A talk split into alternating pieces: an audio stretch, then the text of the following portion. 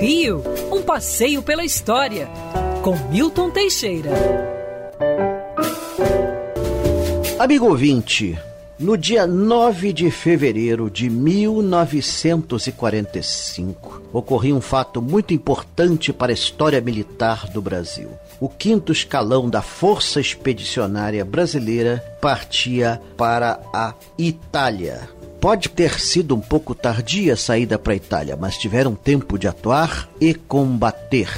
De início, em 1939, o Brasil manteve-se neutro em relação ao conflito europeu. Getúlio Vargas até tinha simpatias pelo nazismo. Depois, por motivos econômicos, alia-se aos Estados Unidos a partir de maio de 1941. Em 42, vários navios brasileiros são torpedeados pelos alemães. Depois de 20 torpedeamentos, Getúlio declara guerra aos países do eixo, expulsando seus representantes diplomáticos.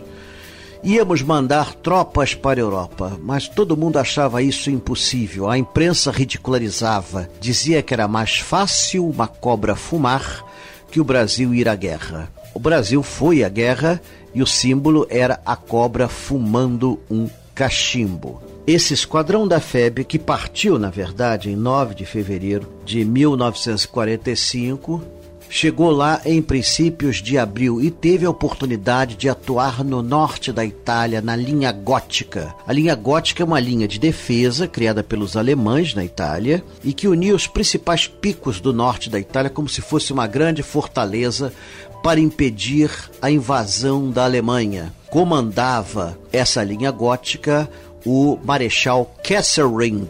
Seja como for, o Brasil conseguiu romper a linha gótica e estávamos para entrar na Alemanha quando a guerra acabou.